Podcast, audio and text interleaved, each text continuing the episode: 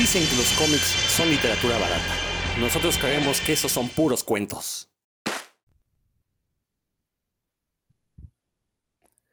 Y bueno, ya es momento de que se conecten a este nuevo episodio de Puros Cuentos, este programa dedicado a los cómics y toda la cultura que los rodea. Yo soy Rodrigo Vidal Tamayo, como siempre muy contento y agradecido de que nos permitan entrar en sus oídos el día y hora en que estén escuchando este podcast. Eso es lo bueno de los podcasts, que uno los puede escuchar cuando y donde quiera. Paso a presentar aquí a mis compañeros de batalla, mi querido Héctor McCoy. ¿Cómo te va? ¿Qué pasa, Rodro?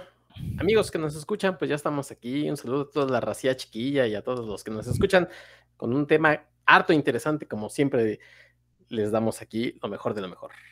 Bueno, yo no sé si el tema sea interesante, pero el tratamiento que le damos, eso es lo que lo hace interesante. O sea, porque el tema, pues lo puede agarrar cualquier otro podcast de, de, vecina. hijos de vecina este, y hacerlo bien aburrido, ¿no? En cambio, nosotros, pues lo hacemos chido, ¿no? Danley, ¿cómo te va?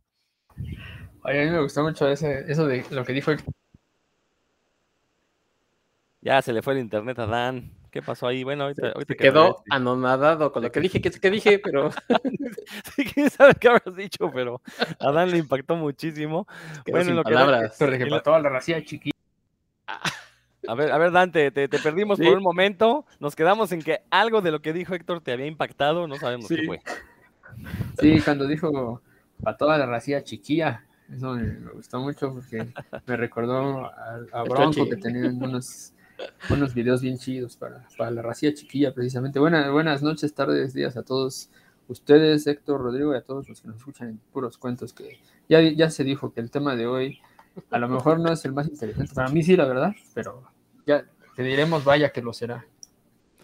Digo, el tema de hoy bueno, pues vamos a decirlo ya. Dicho, de todas formas, ya lo vieron en el texto que acompaña a la publicación de este podcast en redes. Eh, vamos a hablar de, del formato de miniseries, pero aquí el chiste, es, lo que queremos es ver, bueno, qué tan conveniente es este formato, sobre todo ahorita en un mercado en el que los cómics están cada vez subiendo más de precio, en el que ya uno no sabe realmente a qué dedicar el dinero. A lo mejor nos convendría más eh, comprar series limitadas, es decir, series que sepamos que van a tener un final o seguirnos arriesgando con estas series infinitas que, bueno, la mayor cantidad de las veces, pues yo, yo, yo veo en las redes que la gente se la vive quejándose de los cómics de Batman, del Hombre Araña, de que están muy malos, que, este, que, que, hicieron a Superman bisexual, que violaron a super, al Superman Clark Kent y la gente diciendo voy a dejar de leerlo, pero ahí siguen pagando, ¿no? Las, las millonadas.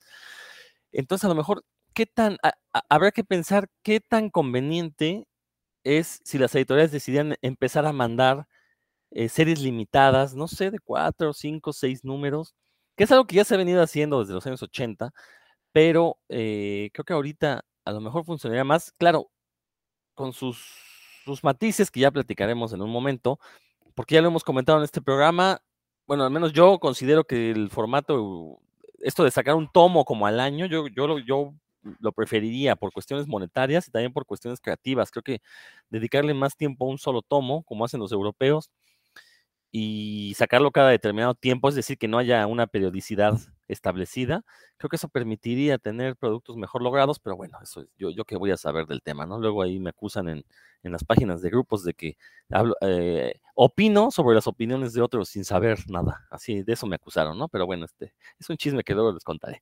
Pero a ver, Dan, pues tú, precisamente como tú acabas de decirte que interesa mucho el tema, pues tira la primera salva, por favor. Sí, es un tema que sí viene rodando en la cabeza desde hace un rato, porque yo me di cuenta que cuando en, mis lecturas, de, principalmente de los últimos dos años, que cuando en una portada dice número uno de cinco, o número uno de cuatro, número uno de seis, ya ahí me da una tranquilidad. perdón, perdón, sí, ah, este señor tan neurótico, ¿no? Pero este, a mí me da una tranquilidad saber que esa historia va a tener un fin en, no, no, un, periodo larguísimo de tiempo, o sea, que, es una historia finita, que, que se, es algo que, que, sí en realidad como lector me, me, resulta muy útil es saber que esa historia se pensó para cuatro o cinco números y así se ejecutó y te lo están, digamos que es como una promesa, ¿no? Que te hace la, editorial desde el número uno y, la portada lo, lo ponen ahí. Y eso para como les he comentado aquí, yo prefiero una una, historia que a lo mejor no sea larguísima, con excesivo desarrollo, pero que se ciña al, a lo que un autor o a los autores querían desde un inicio. Entonces, para a mí, Yo como lector eso, eso me di cuenta, ¿no? Que yo prefería empezar a, leer, independientemente del editorial, cuando yo ya sabía que era una, que eran cinco, cinco números nada más la historia, ¿no? Seis o cuatro. Eso a, mí me enganchaba mucho más, más fácil que arrancar otra, por ejemplo, con un nuevo título de, de, algún personaje del mundo de los hombres X o de un nuevo de otro personaje que sea Nightwing o de DC. yo prefiero, me di cuenta que prefería eso, ¿no? Sin importar la editorial. Y tiene muchas bondades, yo creo, este, estos formatos de las miniseries. Eh, el primero es que mm, yo me he dado cuenta que nos están ofreciendo historias muy diversas. Por ejemplo, voy a empezar con, con las multinacionales, ¿no? Con DC Marvel. Este, este formato les ha dado chance a algunos autores de tomar personajes como Batman, Spider-Man, Cuatro Fantásticos, eh, Catwoman, y hacer historias que, que, no son parte de la continuidad, pero que son mejores que las que están en la continuidad, ¿no? Como que los, el equipo creativo se enfoca en que esa historia salga bien chida y ya, ¿no? Entonces eso obviamente como resultado nos da historias que son más eh, atractivas de leer, más redondas, que en general eh, aportan más, es mucha mejor inversión del eh, la, regularidad normal en, tiempo y en dinero, ¿no? También porque uno sabe, ah, por ejemplo, si el título está más o menos caro, pues bueno, está caro, pero voy a gastar los cinco, cinco, cinco meses nada más, ¿no? Ya, ya se acabó la historia, ya no, no, no voy a saber, no, no voy a quedarme con cabos sueltos, con ganas de saber qué pasó antes o qué va a pasar después. Yo conozco gente, por ejemplo, que sigue comprando títulos nada más por no, por no perder la colección, ¿no? ya que ya ni los leen ni los disfrutan pero como ya tienen su colección de quién sabe cuántos años, ya lo siguen comprando como nada más para no perder la colección. Y algo también, otra, otra bondad, lo estoy soltando todo ahorita, pero pues ya ahorita lo, lo dialogamos y charlamos, es que se le da oportunidad a diferentes equipos creativos de trabajar con personajes que, pues que son populares y que a la gente les, los quiere, ¿no?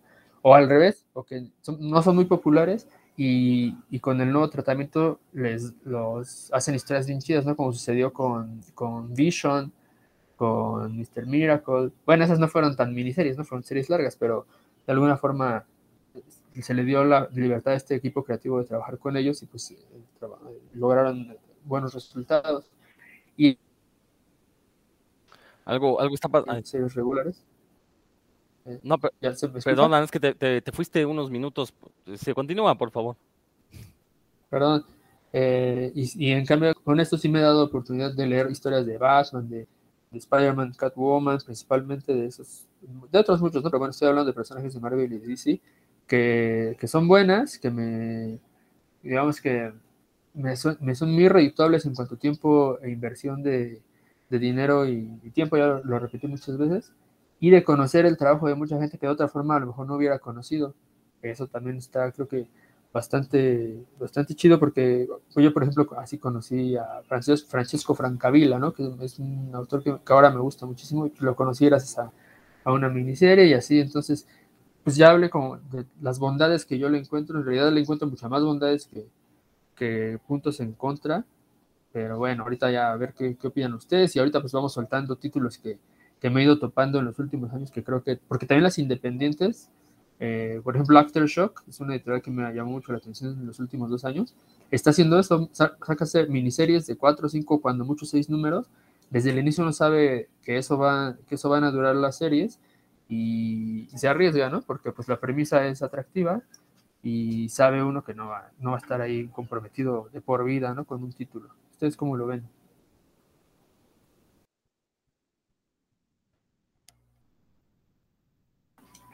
Tu micrófono, Rodro. Disculpen, disculpen, tenía abierto el micrófono, creí que lo tenía cerrado y de repente lo, cerré. Este, estaba ya tratando de hacer memoria, porque mencionaste algo muy interesante, Dan, ¿no? Este, eh, el, hecho de ver en portada que diga número uno de tantos, eh, pues sí, sí genera cierto eh, efecto psicológico en la mente del lector. Eh, en tu caso, tú dijiste que era tranquilidad porque sabes que pues, esto va a llegar a un final en algún momento. Ahorita que estaba buscando información sobre una de las miniseries que, quiero mencionar en unos momentos, el, encontré una reseña y el reseñista decía que él originalmente no había comprado esa miniserie porque decía uno de seis en la portada, dijo, no, pues no, si, si no es una serie continua, pues ¿para qué le hago, no? Nada más durar seis números y después me van a dejar picado, entonces ahí muere. Entonces, bueno, e, e, eso ya habla de cómo percibe, ¿no? Cada uno. Me, parece interesante. Eh, pero bueno, sí, a final de cuentas, yo creo que el, hecho de saber que ya lo, que vas a leer eh, va a estar contenido en, en un límite de números, pues te da cierta tranquilidad.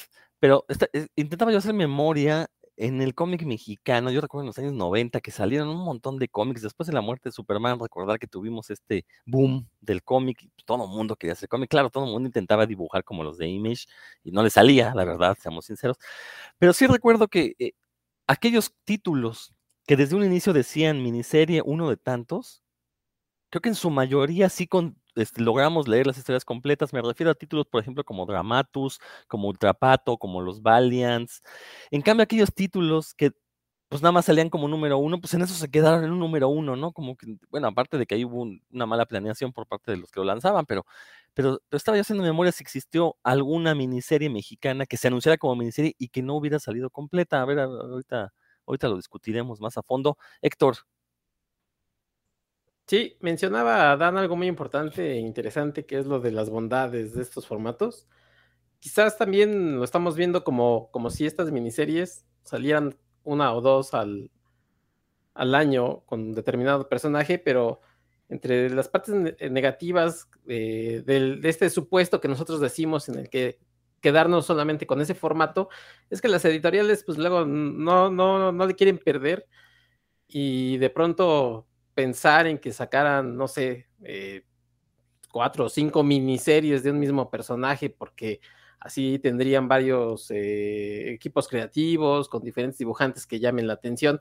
Entonces, de pronto volvemos al, mismo vicio, ¿no? O sea, no vas a comprar cinco eh, miniseries o, bueno, en mi caso, ¿no? O sea, a veces es complicado o leerlas, ¿no? Este, no sé, en, en la primera mitad del año, ¿no? Te sacan cuatro series, dices, bueno, sí, pero de pronto estarlas siguiendo todas se vuelve también un, de pronto un complicado. Como dijera el ausente eh, Roberto Murillo, vamos a recordar, vamos a recordar que, que, en un principio, por ejemplo, DC no tenía continuidad, ¿no? Te presentaba en un número, te presentaba una historia autoconclusiva y pues la, la que seguía, ¿no? De Superman, de Batman, de Flash. Eh, la continuidad empieza con Marvel y por eso es que nos quejamos ahora que ya estamos viejitos, ¿no? De pronto seguir esta continuidad eh, ya es medio complicado y por eso cuando decimos, cuando vemos una miniserie que dice uno de, cuatro o de, seis, decimos, ah, por lo menos sé que me va a dar medio más o menos la vida para terminar esa historia. Y, puede ser buena o no, pero a veces es más fácil seguir nada más esos seis números que eh, por poner un ejemplo, ahorita Spider-Man que, que, vuelve otra vez al vicio de sacar tres números al mes, ¿no? Entonces dices, oh, tres números al mes, de pronto por ahí un número no estaba interesante, o sea, era como relleno, y, y de pronto dices, no, pues sabes qué, mejor me voy por una miniserie de, de Spider-Man si quiero leer Spider-Man.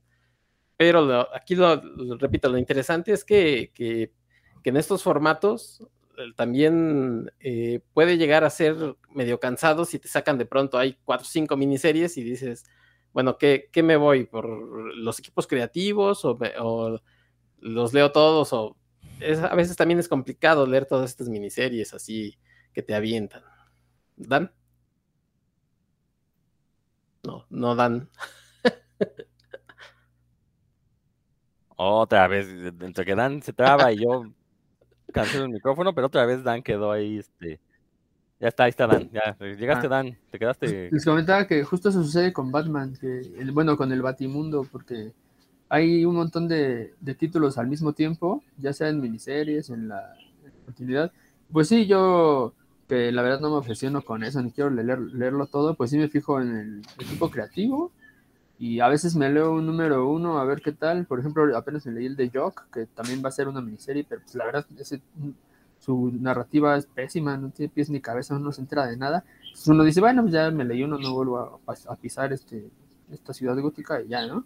O sea, te da, te da también ese chance, pero pues yo en ese caso, mi buen Héctor, pues sí me fijo mucho en, el equipo creativo y trato de, como de no clavarme tanto en la continuidad, pero tienes mucha razón. O sea, ¿a cuántas personas hemos visto nosotros que la continuidad es así como una religión, ¿no? Para ellos.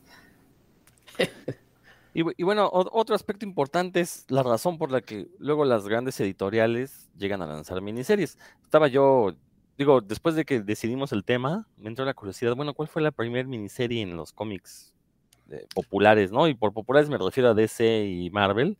Y pues según Wikipedia, y ya me fui a las referencias de Wikipedia para ver si es cierto que, eh, o sea, oficialmente se considera como la primera miniserie, una que se llamó El Mundo de Krypton, World of Krypton, que publicó DC en 1980.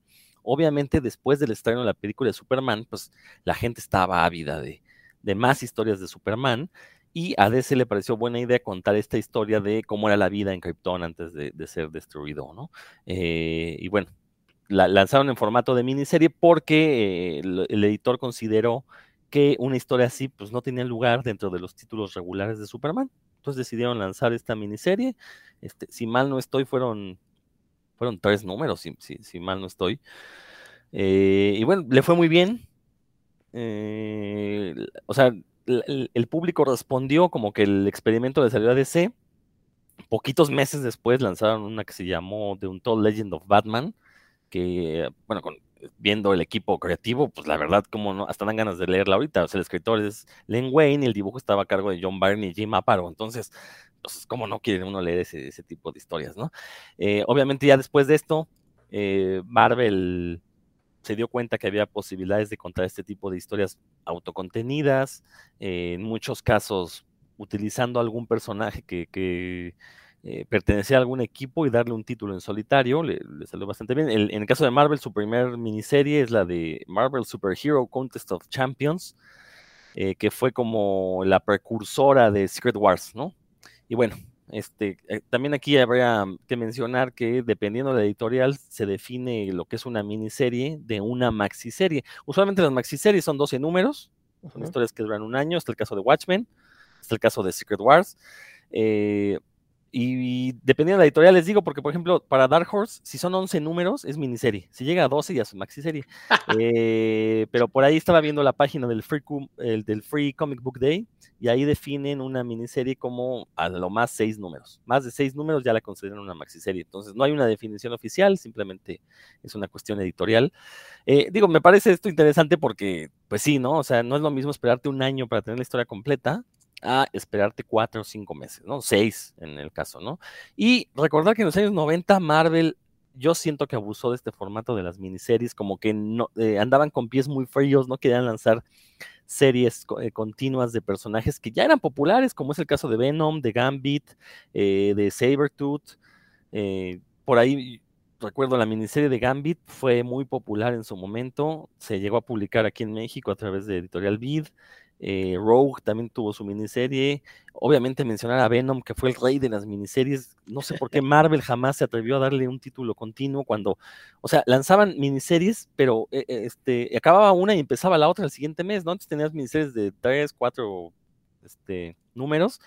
Y así duró durante muchos años. Y el cromo de la vergüenza es que en algún momento de los años ah, del último lustro, en algún momento salió un número de Venom que le pusieron, este es el número 200 de Venom, ¿no? Porque ya llegamos a 200 números con tantas miniseries y vas, chale.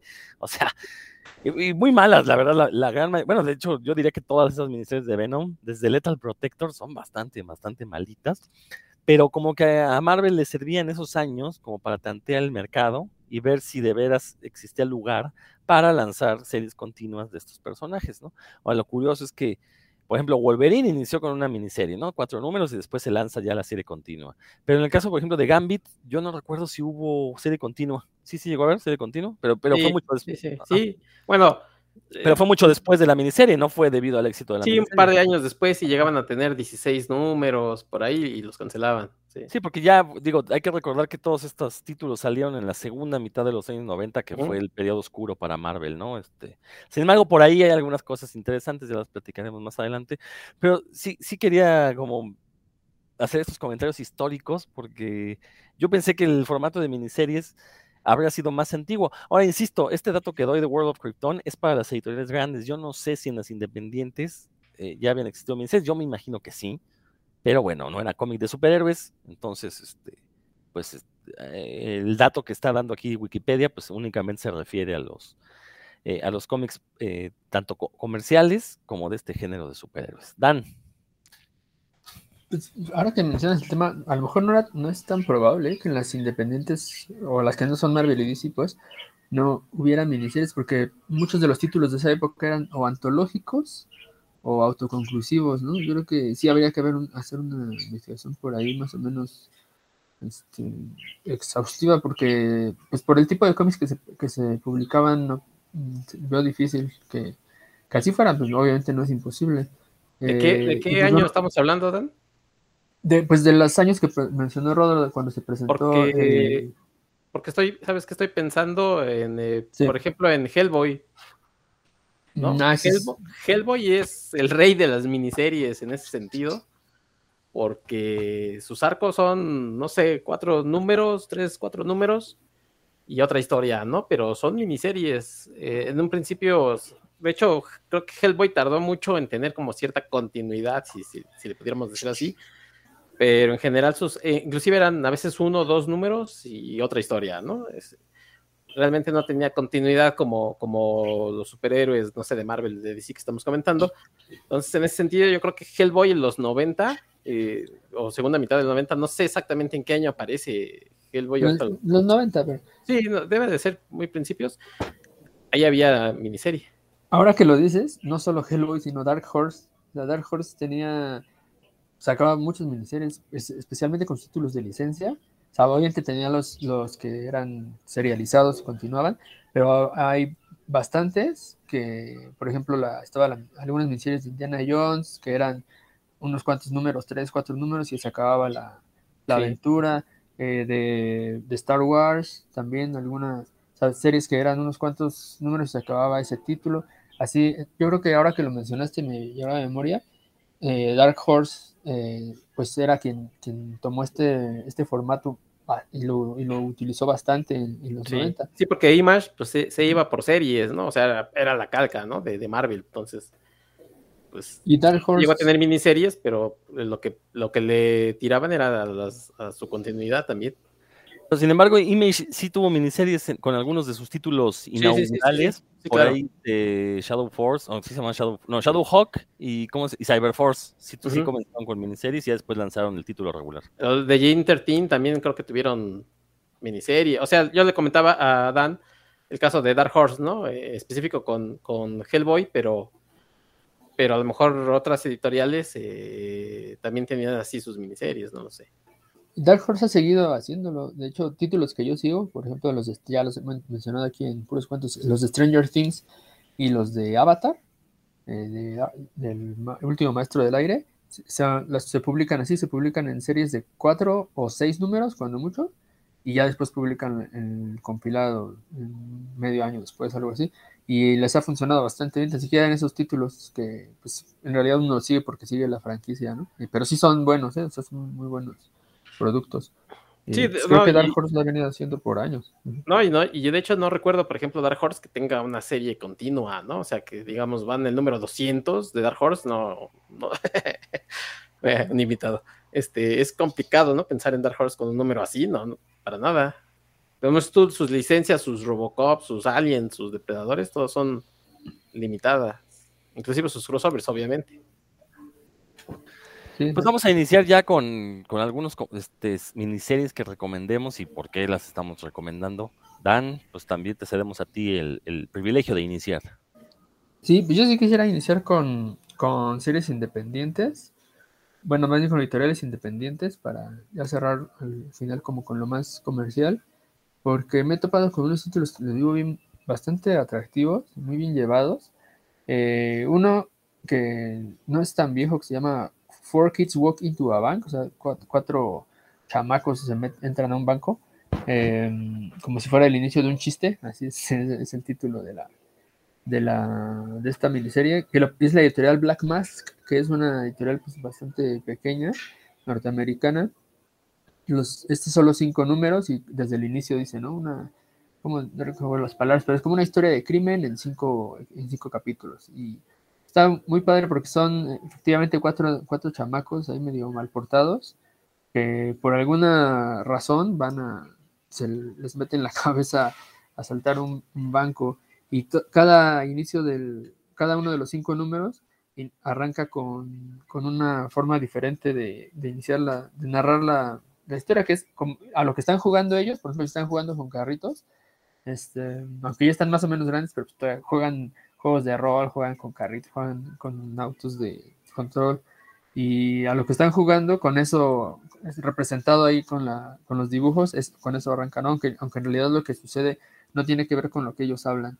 A, mí me parece una serie muy original. Los autores son Buzz Mauer Rosenberg, eh, que pues de, entrada se las, creo que a todo el mundo le puede gustar, tiene una narrativa ahí medio muy peculiar, no, no, es, no está nada relacionado con, como con la, el cómic comercial y, la historia está muy bien llevada, la protagonista es una chamaquilla, en realidad bien latosa y bien respondona, por eso a mí me cayó bien, sus compañeros es, hay de todo, ¿no? El que es un peladazo, el que es un, así medio lelo, otro que, por ejemplo, que habla bien bajito porque es bien tímido y, le ponen unas letritas así que uno tiene que acercarse un montón a la página para leerlas. Entonces está, está bastante, bastante eh, padre. No, les digo más porque les orino, pero pues bueno, el chiste es que la, la, la protagonista tiene ahí su, su, papá, es, salió de la y tiene, tiene relación con, con gente bastante mala y eso hace que, que los niños se metan en, en este problema. Está bastante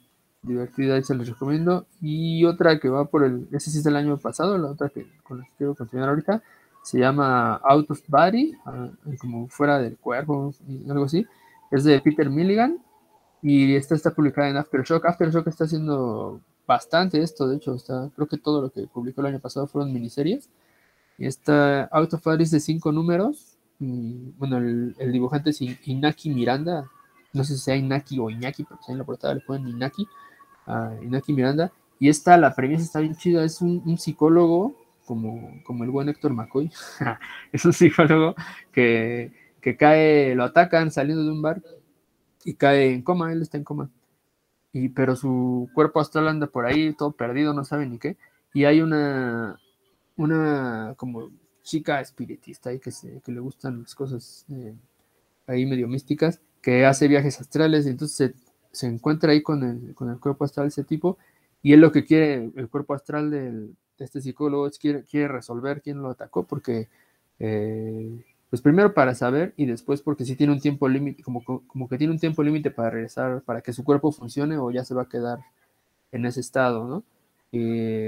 hay, el tema, hay temas bien, bien rudos ahí de infidelidad, de abuso de los pacientes que, aparecen en el, a lo largo de la historia este psicólogo que él se creía que a todo mundo le ayudaba con sus, con sus choros y se va dando cuenta de, que a, lo mejor hubo gente a la que no le ayudó tanto, ¿no? sino que todavía la hundió más. Eh, pero pues él no, él no lo sabía hasta que ya en, su forma astral se da dando cuenta de eso. Eh, hay, hay mucha magia, obviamente, pero está la, chica esta, que también está siendo atacada por, por unos ahí, digamos que un hechicero que, que quiere con ella, ella lo, lo rechazó y él está haciendo ahí cosas para, para apoderarse de su voluntad. Entonces está, está bastante entretenido y original, la inversión muy, muy original la, la historia. Y pues me la topé ahí en Aftershock y de ahí me, me, me, enganché con Aftershock, con este editorial, por este tipo de historias. Y como les comento, desde un inicio te dicen esto va a durar tanto. Tienen, Peter, Peter Milligan está trabajando mucho con ellos con muy buenas historias. Y hay otra, otra por ahí que ahorita voy a decir más adelante, Rodro, que esa, yo creo que te va a gustar un buen, Oye, esta editorial Aftershock, ¿de quién es, eh? ¿O, quién la posee? Porque veo que está generando mucho ruido. Yo, la verdad, manifiesto mi ignorancia, no he leído nada de ellos, pero sí, ya escuché recomendaciones por varios lados de sus trabajos. Y, tienen buenos este, creativos, ¿no? O sea, creativos que ya tienen carreras bien establecidas. Entonces, eso sí quiere decir que tienen lana. Ahí, ahí sí desconozco, no sé si Héctor, que también en algún momento nos habló de, ¿no? De un título de ahí, pero pues no importa, lo, ahorita lo, averiguamos y lo traemos de tarea para el otro puros cuentos. Va, va, va. Héctor. Bueno, yo quería comentarles, eh, son, ya son miniseries conocidas, pero mi ejemplo es, eh, por ejemplo, lo valioso que puede ser una miniserie, ¿no? Y con esto lo quería yo ejemplificar. Ya, ya de todos son muy conocidas, a lo mejor alguien por ahí no las ha leído, y bueno, pues eh, esto les da pues eh, como ganas de, entrarle, porque, por ejemplo, muy concreto en DC, eh, Batman White Knight de, Sean Murphy es un, es un ejemplo de una miniserie en la que no necesitas saber, por ejemplo, en qué momento de la continuidad está Batman, ¿no? Conoces a los personajes, le puedes entrar y me parece muy, muy, muy interesante que incluso aporta, ¿no? Cosas eh, diferentes a lo que están sucediendo en, el universo regular de Batman. Para mí, por ejemplo, ese es, un caso en el que sí dices, bueno, pues eh, el dibujante es atractivo, que es Sean Murphy, desde luego, y entonces eh, te, te, gana la curiosidad, ¿no? De qué es lo que va a presentar. Eh, White Knight me parece que, después tuvo una continuación, pero bueno, eso es otro, es otro asunto. Pero la original me parece que es el ejemplo de lo que con una miniserie sí te puede entregar cosas eh, refrescantes. Y también eh, voy a poner el ejemplo, por ejemplo, de Superman con eh, American Alien, que fue una miniserie de seis, de siete números de, Max Landis, que ahorita anda cancelado por ahí, pero bueno, también, ¿no? Te, trata de dar una nueva versión de los inicios de Superman, que también aporta mucho. En el caso de, American Alien, por ejemplo, fueron diferentes los dibujantes en cada número, pero tampoco tienes que entrarle años de continuidad, te está ofreciendo algo nuevo. A lo mejor en este caso, sí es cierto que que te quedas con ganas de, yo quiero seguir viendo a ver de este Superman, pero sin embargo, con esos números, que con esta historia que te presenta eh, Landis en, Superman eh, American Alien, me parece también que, que por lo menos gana en, originalidad. A veces, ¿cuántas veces no hemos visto ya en, en continuidad el origen de Superman? O incluso conocemos como cuatro o cinco historias diferentes, ¿no? La de John Byrne, la de este, Ride Bright, la de este, for, ¿cómo se llama? La de este Tim Cell y el otro señor, ¿no? Este, Jeff Loeb, eh, o sea, son cuatro o cinco orígenes y aquí son solamente es una más, es una miniserie interesante y yo ahí sí me, es por lo que me, a veces me decanto, ¿no? a ver qué me están presentando aquí y cuando son cosas interesantes, es cuando tienen valor esas miniseries, ¿no? Independientemente de que están totalmente fuera de, continuidad, es cuando me parecen a mí interesantes eh, y, que pueden aportar algo diferente a que solamente sea como una especie de spin-off y te van a presentar en cuatro números pues, una historia, pero que al final se va a integrar o, no, pero aquí dices, bueno, pues e, en, seis números ya me presentaron algo, lo leo y, lo puedo tener, ¿no? y volver a leerlo cuando yo quiera sin importar que ya me volvieron a matar al tío o me, me mataron a la novia. no, este, aquí ya sé que es una historia que, puedo leer cuando quiera porque sé que tiene un inicio y un final. Yo la tengo pendiente, ya, ya, por fin conseguí la, versión mexicana de Batman White Knight. No la he leído todavía, pero ya, ya está ahí la primera parte, al menos recordar que salió ya la segunda, por ahí un spin-off y ya viene la tercera parte, ya se anunció la tercera parte. Por ejemplo, aquí me gusta cómo utilizaron el formato de miniseries para contar estas historias. Sí, efectivamente, generan su propio universo, su propia continuidad, pero ya se nos dijo, va a terminar en, la tercera miniserie, y bueno, por lo menos el autor original ya dijo hasta ahí, eh, lo que haga DC después, pero digo, funciona bien porque nos está entregando como capítulos, ¿no? Y está bien, cada historia es autoconclusiva, es autocontenida. Eh, aquí, eh, quizás el único problema, que es algo que ya habíamos mencionado, pues esta necedad de los gringos de seguir sacando fascículos mensuales, ¿no? ¿Por qué no nos sacaron el tomo de golpe? Ahora ahí está el primero, ¿no? Y dos años después ahí les va el segundo y así, ¿no? Que, es más o menos lo que se están tardando, ¿no? Entonces, no entiendo, no entiendo por qué esto, este, mantener estos fascículos de 32 páginas que ya, sinceramente, ya son un formato obsoleto, ya no le veo ninguna, ninguna necesidad. Dan, ¿ibas a comentar algo? Sí, solo que, también yo tenía aquí en mi lista como, como de ejemplo esta de White Knight de Sean Murphy, por la, ya se mencionó, lo que ya mencionó o sea, le dan chance a, un, a este autor que estaba de alguna forma probado con, con Tokyo Ghost y Punk Rock, Jesus, eh, de que tenía buenas ideas, que como dibujante la verdad está bien chido, tiene unas, unos diseños del equipo de Batman y de la ciudad gótica, están muy, muy atractivos y muy dinámicos. Y en, pues, yo creo que cuando presentó la idea y vieron lo redonda que estaba, e, eso precisamente es lo que ah, yo valoro mucho que se está haciendo en DC actualmente con, con algunos personajes. Eso, que, le dan chance a, gente que en realidad tiene algo que decir y no nada más por, por llenar un espacio. eh, con sus personajes y aquí pues sí nos presentó una como una un giro diferente de, lo que es Batman y sus allegados y es un ejemplo muy bueno de, de, lo que puede pasar cuando con estas con esta idea de trabajar con miniseries. Bueno, yo quisiera recomendar una miniserie, ya que hablaron de DC, este, ya que Héctor trajo a DC, también tenía una miniserie de DC, pero mejor voy a iniciar con una de Marvel. Eh, hay que recordar que a inicios del siglo XX, eh, estoy hablando de la primera mitad de la década de, los años 10 de este siglo, eh, pues Marvel venía de un periodo bastante turbulento, venía saliendo de una bancarrota, bueno, después de la explosión de la burbuja comiquera de los años 90, también Marvel como que le entró ahí a de repente entregar mucho cómic basura, que en aquellos años se veía muy bonito, ahorita lo vemos y la verdad es que los dibujos son horribles, yo no sé cómo yo Madureira sigue dibujando, no lo puedo creer, pero bueno, ese es, ese es tema para otro programa.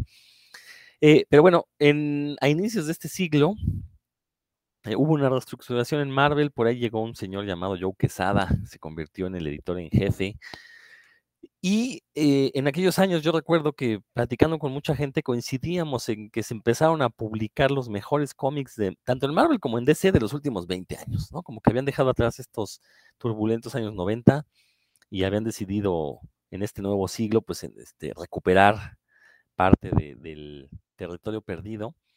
Eh, en aquellos años tuvimos cómics como Runaways por parte de Marvel, que de alguna forma uno los leía y decía, ay, este, qué bonito cómic, ¿no? O sea, me recuerda a los cómics que yo leía de niño.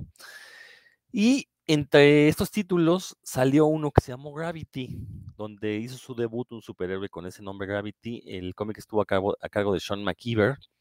Eh, en aquellos años puso un autor relativamente nuevo que eh, llegó a Marvel precisamente para hacer títulos dirigidos a adolescentes. Por ahí se aventó un cómic llamado Mary Jane, que era dibujo similar al manga, pero e, e, e, eran cómics dirigidos totalmente al público adolescente o adulto joven, como lo, lo, delimitan el, mercado gringo.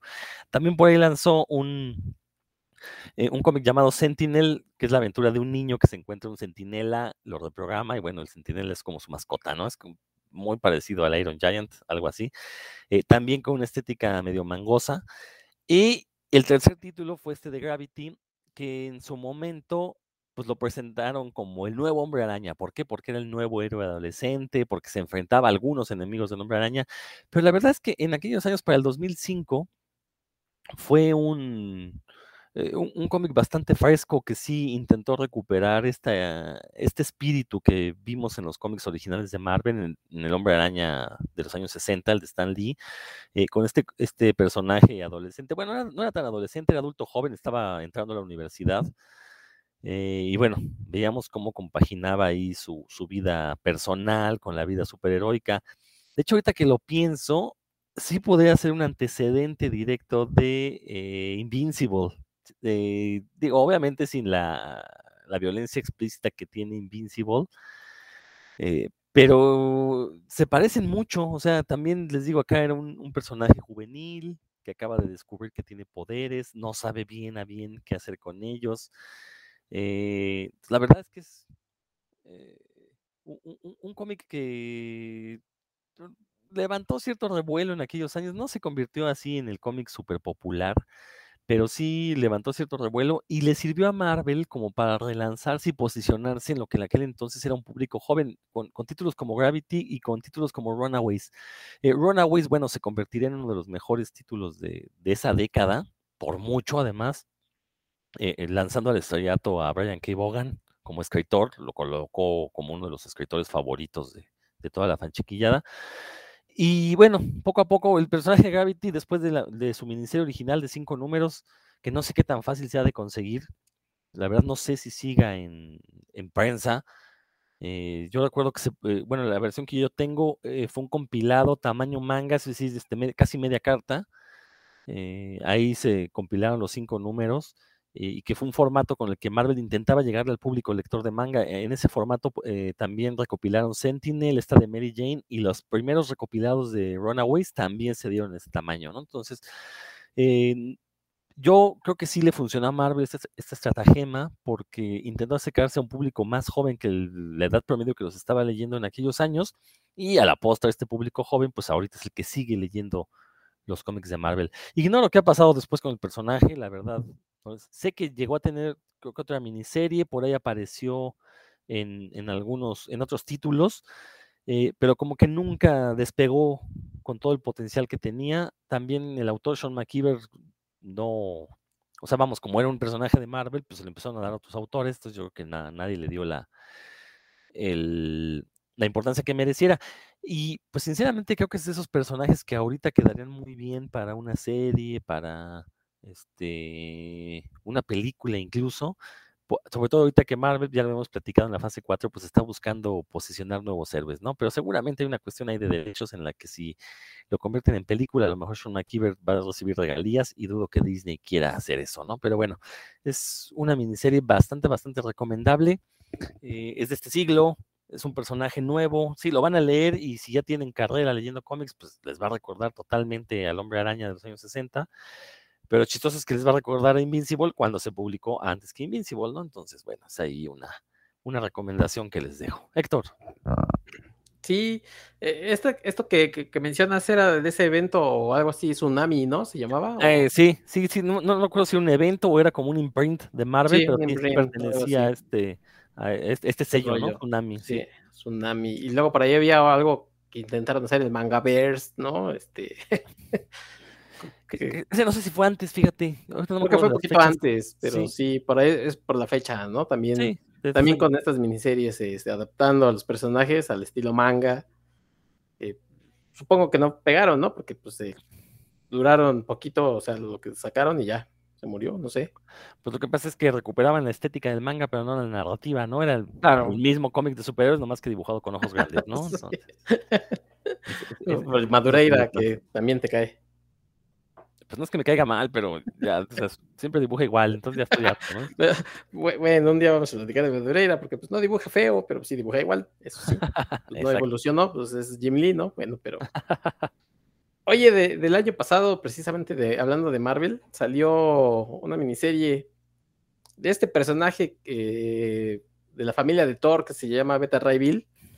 Eh, a mí me gustó, es una miniserie de cinco números, o sea, muy sencilla ya venía haciendo algunas cosas este personaje en la historia de Thor, pero bueno, aquí lo toma Daniel Warren Johnson, que ya había hecho algunas cosas con, con, Wonder Woman, y el trabajo de Daniel Warren Johnson, yo no sé exactamente describirlo, pero yo diría que es un dibujo tosco y en algunos momentos hasta feo, la verdad.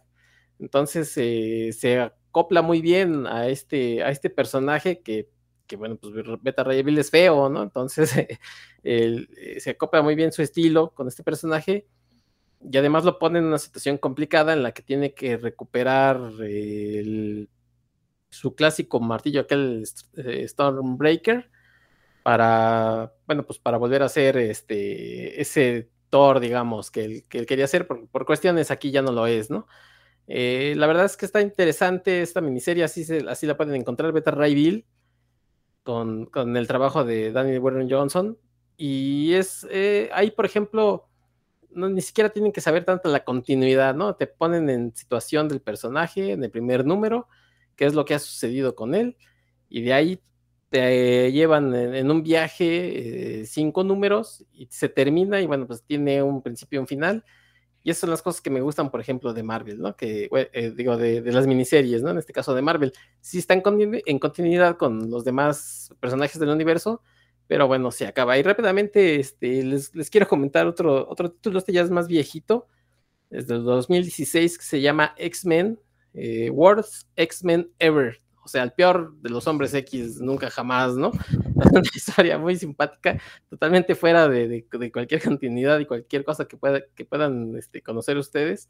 Es un pobre muchacho que creo que su mutación es ser normal, pero él quiere ser X-Men, ¿no? Sí, exactamente, pues digo, finalmente pues todos tenemos mutaciones y la de él es ser pues un perdedor así sinceramente, ¿no? Entonces se van creando, es una especie de comedia de esas de situaciones con personajes inverosímiles y perdedores que lo llegan a, lo obligan a, pues, a tener que de pronto hacer algo, pero pues el pobre muchacho no tiene ninguna cualidad como heroica como los otros, ¿no? Eh, que, ya, que ya conocemos. Por ahí sale todo el, todo, cualquier personaje de X-Men que ustedes conozcan, ahí va a salir.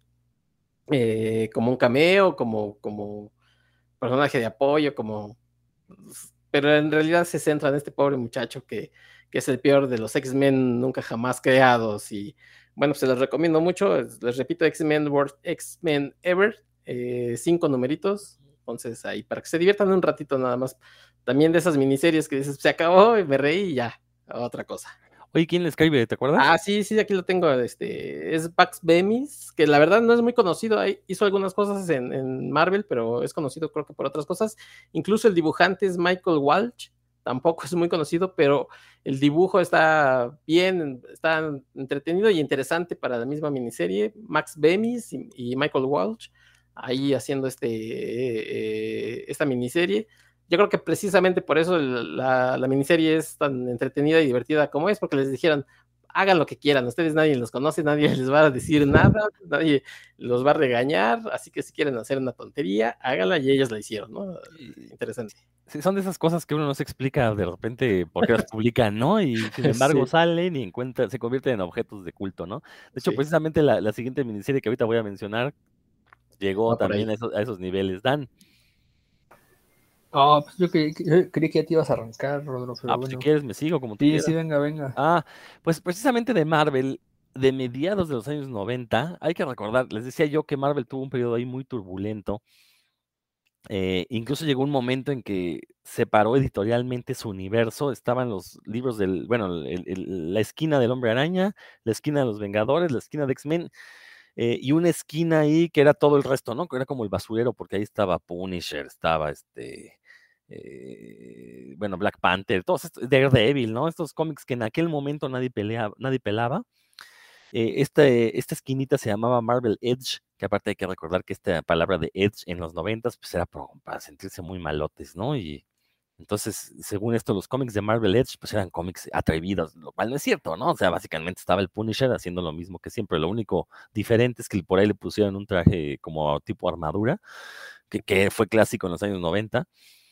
Pero eh, precisamente así como Héctor nos platicaba de esta miniserie con gente desconocida, eh, un jovencísimo Tom Brevoort, que a la postre se convertiría en editor en jefe de Marvel, eh, su primer proyecto para Marvel fue una miniserie llamada Skrull Kill Crew.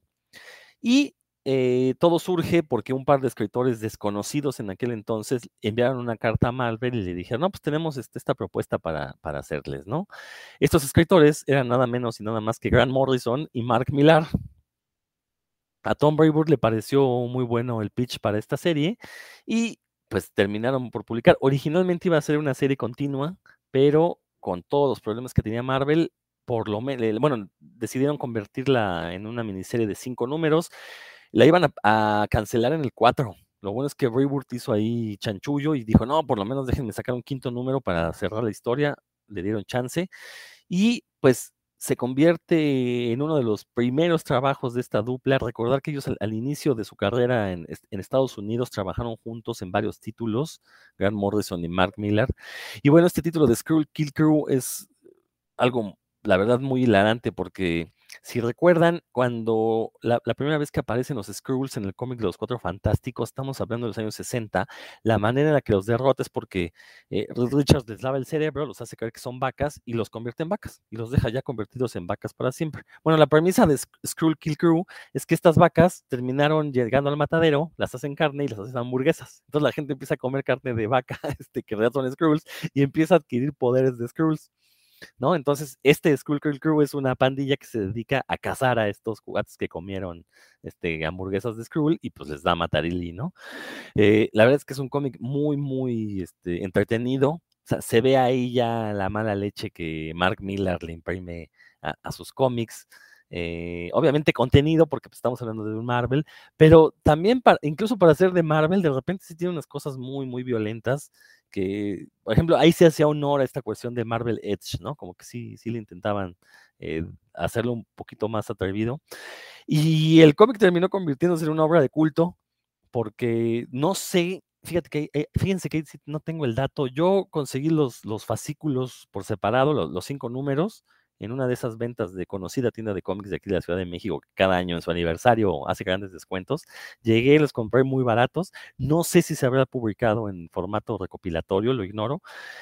Eh, y tuvieron que pasar varios años, estamos hablando que se publicó en 95 y más o menos hasta pasado 2010 retomaron al equipo para algunos eventos y volvieron a, volvió a aparecer esta Skrull Kill Crew, creo que hasta le dieron otra miniserie por ahí, pero esta miniserie original, la verdad es que sí les recomiendo que le echen un ojo, sobre todo para conocer el trabajo temprano de Grant Morrison y Mark Millar, antes de que Morrison se convirtiera en este gurú, no de los cómics, sino gurú en serio, y, de que Mark Millar pues, se convirtiera en el emporio mediático que ahora es, ¿no? O sea, ver ahí, ver eh, sus pininos en una editorial grande y ver cómo pues no les daba vergüenza básicamente burlarse de todo lo burlable. Entonces, Skrull Kill Crew a cargo de Grant Morrison, Mark Millar y dibujada por un tal Steve Jewell, que supongo que en los noventas fue muy popular. Ahorita uno ve su dibujo y es bastante feo, pues dibujo noventero al fin y al cabo.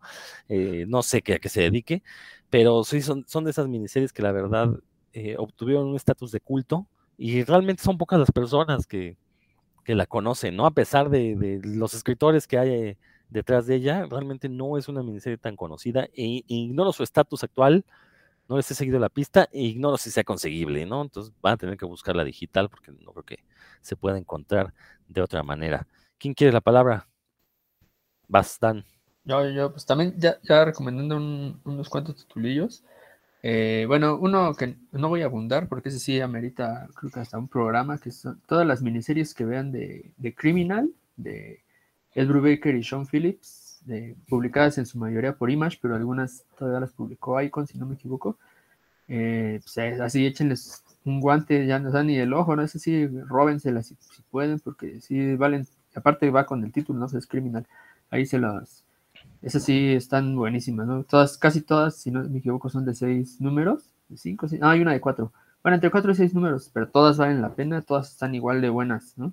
Todas, la, menos, como dicen por ahí, la más chimuela, más capidora, sí están así, todas están buenísimas, ¿no? No hay, no hay ni una que tenga que tenga pierde. Bueno, ese es uno.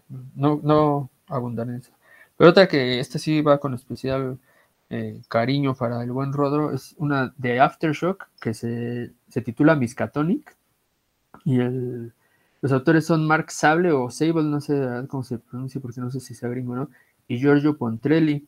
Esa es de cinco números y es aquí es como una historia de detective de, del FBI, de como tipo, que se, ¿cómo lo podemos llamar? Como, como Expedientes Secretos X, un equipo de, de, detectives, uno retirado del FBI y la otra una en activo, y uno que sí cree como en lo sobrenatural y otra que no, pero el que sí cree es porque es el detective Joe, Joe Malone, de, no, le, sí, Malone, el de el horror de Red Hook, el sobreviviente del horror de Red Hook del cuento de H.P. Lovecraft. Entonces él sí, él sí cree en eso, pues porque sobrevivió a, un, algo que, es sobrenatural. Y la otra, pues no, no cree en ello y los mandan a, investigar qué está pasando en el pueblo de Innsmouth, ¿no? Después de una redada que sucedió. Todo eso está relacionado con los mitos de H.P. Lovecraft.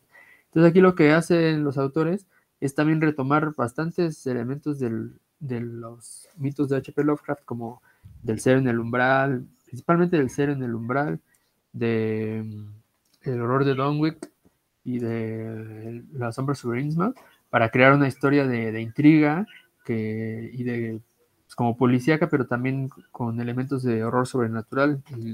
desde mi punto de vista, la historia muy cumplidora, el dibujo dejó de cumplir por ahí del número 4, como que se, se le vinieron las prisas al, al dibujante, a Giorgio Pontrelli, y sí, el dibujo empezó a dejar que desear bastante, se veía como ya hecho muy apresurado, los fondos muchas veces ya sin fondo, ¿no? De plano ya nada más hay un bloque de color, pero la historia sí se, mantuvo el, buen nivel, estaba bastante bien amarrada y pues muy, desde mi punto de vista, muy recomendable, especialmente si son seguidores de los mitos de H.P. Lovecraft, que van a captar ahí a todos los, los guiños y a los personajes. Por ejemplo, Asenath Waite es un personaje importantísimo aquí, que es uno de mis personajes favoritos de, de la mitología de Lovecraft. Entonces ahí de Aftershock, recomendado, que se publicó en 2020, si no me equivoco. Y otro que también lleva, no relacionado con esto, pero sí con uno de los amigos de Lovecraft, que es en la editorial Ablaze, que es una editorial europea. Está, se ha dedicado el año pasado y el anterior a publicar historias de, de, de las que escribió Robert E. Howard sobre Conan las historias tal cual, adaptadas a cómic, pero unas adaptaciones, salvo por una que el título, la verdad no me gustó porque el, dibujo parecía como un manga, como un manga, pero muy apresurado.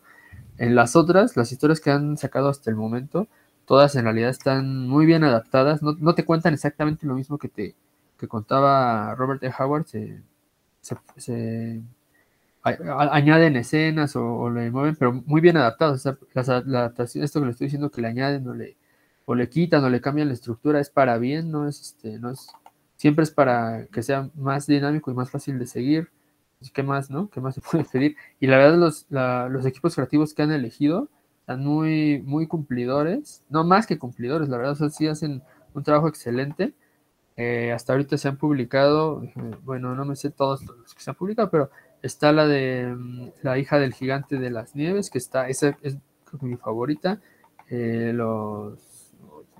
Otra, bueno, esa ya les dije, ¿no? La hija del gigante de, los, de las nieves, que es una de mis favoritas y de las mejores adaptadas que están. Está más allá de la, del, Río Negro, que también es una de las que les quedó muy bien, más allá del Río Negro. Y todas estas, una superventaja es que las adapta en máximo tres, tres números. Tres números, cuando mucho, ya, ya, le, ya leyeron la historia completa. Está también el de los The Man Eaters of Zambula, que son los comedores de hombres de Zambula. Eso también está. Y la más reciente es la de de plata, ¿cómo se llama? Bueno, déjenme, estoy. Aquí está, The Kimurian Iron Shadows on the Moon, las eh, sombras de hierro sobre la luna. Esos son en realidad los, títulos que recomiendo. Hay uno más, pero ese que no lo recomiendo porque no me gustó mucho cómo quedó, entonces para que se los menciono aquí. Pero esos otros, pues, la verdad, no. Los otros sí, este, los recomiendo amplísimamente. Si, creo que inclusive si no les gusta el mundo de Conan, estas historias sí les pueden llegar a gustar por lo bien adaptadas que, están. Y como les comento, tienen esta virtud de que son en dos o tres números cuando mucho están, se terminan. Y también al final incluyen el primero o los dos primeros tomos, incluyen la historia original en narrativa, por si les, les, interesa conocerla, cómo, de cómo fue el material original del cual se adaptó, pues ahí aparece. Entonces eso también le da bastante más valor a, los, a los números individuales. Entonces, pues como hablando de miniseries, son otra que recomiendo muy, muy, muy ampliamente por el, el arte. El arte, hay, partes que está de veras para cada uno sin sin saber ni para dónde ver de lo bien que están, están hechos estos. Entonces, esas recomendaciones les doy porque su amigo Dan Lillo soy. Y porque puede también para no entrar tanto, ya, ya hablaron muchas de Marvel, algunas de DC. Y pues DC tiene, de hecho, terminó una, el, luego hablaremos de ella, pero terminó en enero de este año, que es la de Robin and Batman de Jeff Lemire y Nguyen, ¿no? el, equipo que hizo Descender. Está, está bastante recomendable y ahí le daremos más espacio más adelante. Y otra que está actualmente corriendo que se llama Catwoman Lonely City de Cliff Chang. Esa todavía no termina, pero hasta donde va, va muy bien. Ahí ya hablaremos de ellas cuando, cuando haya espacio para eso. Muy bien. Héctor, ¿algo más que quieras comentar o ya vamos cerrando? Ya nada más para cerrar, hace unos eh, programas Dan nos platicaba de una historia que se llamaba Spider-Man Spider Shadow, eh, donde era un One If de, Spider-Man, qué sucedería o qué hubiera pasado si Spider-Man no se hubiera deshecho del traje, del simbiote, ¿no? Eh, lo leí eh, motivado, pues obviamente por la recomendación de Dan, este, y porque el, escritor, bueno, Chip Zdarsky había hecho esta de Life Story muy interesante. Y la verdad es que no me gustó, ¿no? no, es un ejemplo de miniserie de esos que dices, qué bueno que duró cinco números, y este, ya no voy a desperdiciar más este, minutos de mi vida en esto. La verdad no me gustó, eh, creo que el desarrollo, por ahí había unas cosas incongruentes. El dibujo eh, cumplidor, pero por ejemplo, creo que es la peor Mary Jane que he visto dibujada, ¿no? O sea, toda desgreñada, parecía la chimutrufia este, Mary Jane. Entonces, eh, eso, es, por ejemplo, una de las cosas que nos beneficia cuando es miniserie, ¿no? Se acaba y dices, bueno, ya por fin voy a dejar de sufrir, este, no es un arco de 12 números que, en el que hasta a ver cuándo van a correr a este dibujante o al escritor que todavía sigue y sigue y sigue, sino que se acabó y Bueno, pues eh, eso es solamente, les, digo, es eh, opinión personal. A lo mejor creo que a Dan sí le, gustó un poco más, pero a mí en lo particular no, no me gustó y agradezco que, se haya acabado en cinco numeritos. ¿Y para qué leíste los cinco si no te estaba gustando? A ver. Porque ya, bueno, porque pues hay que ver si Ajor levantaba, pues es que. Pero te digo, es lo bueno que sean cinco, ¿no? Pues, ya cuando vas, ves, ya estás en el cuatro y dices, bueno, pues ya. Bueno, lo bueno es que no pagaste por ellos, así que no perdiste nada. ¿Sabes algo? Eh, ah, claro, claro, claro que te sea. le, que le arroje la primera piedra aquel que esté libre de pecado. Bueno, pues con eso vamos a cerrar este programa dedicado a esto, a este mundillo de las miniseries. Obviamente el tema pues, era demasiado abierto, no podíamos ser exhaustivos, ¿no? Porque, pero bueno, aquí lo que queríamos era exponer precisamente por qué Dan, bueno, Dan le encanta este formato, le da cierta tranquilidad. A mí me gusta, a mí me gusta, este, pero yo, yo voy a ser reiterativo, ¿no? O sea, insisto, no, no le veo ya sentido a los fascículos mensuales, mejor denme el tomo, tomo de golpe. Y nada más para aclarar, este, sí, sí se recopiló Skullcurl Crew, de hecho en 2015 salió un complete Skullcurl Crew que incluye la miniserie original, unos números de Avengers Initiative donde volvieron a salir y una segunda miniserie. Entonces hay tarea ahí para conseguirse lo que falta de Skrull. Claro, la segunda miniserie ya no la escribió ni Grant Morrison ni Mark Miller, que ya para entonces eran superestrellas, ya no les llegaron al precio. Ah, y además ya ni se hablan. Ah, exacto, ahora hasta peleados están. Pero bueno, si se pueden conseguir ahí las, las miniseries que recomendamos, pues yo creo que se la van a pasar bomba, porque la verdad son cosas que valen la pena. Héctor, por favor, despídete. Sí, amigos de Puros Cuentos, espero que les hayan gustado estas eh, bonitas recomendaciones. Y anti-recomendaciones también de mi parte, no le hagan caso a Dan, ya saben que le va el ave, entonces pues dudamos de, su, de su capacidad para elegir bien, así es que, bueno, pues muchas gracias que nos hayan acompañado en este programa y también díganos pues cuáles son sus miniseries favoritas, ¿no? Ya saben, eh, ahí en la página de Facebook estamos para leerlos, saludos a todos los que siempre nos dejan comentarios, ya sean eh, bien fundamentados o no, saludos a mi amigo que me andaba diciendo, ay, que él lo sabe todo de, de las producciones de Marvel, bueno, saludos y bueno, pues aquí estamos para el próximo. Oye, antes de que te dé la palabra, Dan, un saludo para Roberto Murillo, quien ya nos pidió ahí que se los mandáramos. Te extrañamos, Roberto, de ver si la próxima semana ya nos vienes a platicar el chisme ese de la imprenta de cómics en la que estuviste. Ojalá puedas estar presente. Ahora sí, Dan.